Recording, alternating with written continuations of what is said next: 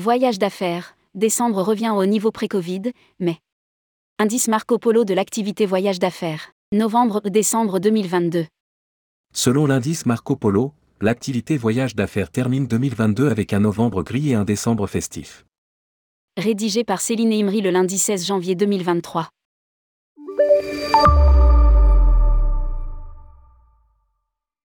Au mois de novembre, indice 87, les déplacements professionnels des sociétés basées en France sont restés dans la continuité assez plate et assez attentiste des mois précédents, entre 10 et 15% en retrait par rapport à la période pré-Covid de 2019, selon l'indice Marco Polo de l'activité du voyage d'affaires. A l'inverse, en décembre, un indice de 102 est atteint pour la première fois depuis trois ans, ce qui semble traduire une réelle évolution positive de l'activité. Mais ce bond de 15 points doit cependant être nuancé, d'abord parce que la base de comparaison de 2019 était faible car largement marquée par les grèves, ensuite parce que le trafic de décembre 2022 a été temporairement gonflé par la Coupe du Monde au Qatar.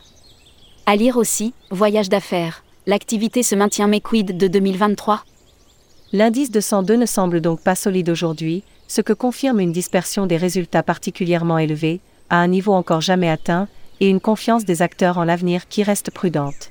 Corrigé de ces éléments exceptionnels, l'indice Marco Polo du mois de décembre pourrait se situer autour de 95.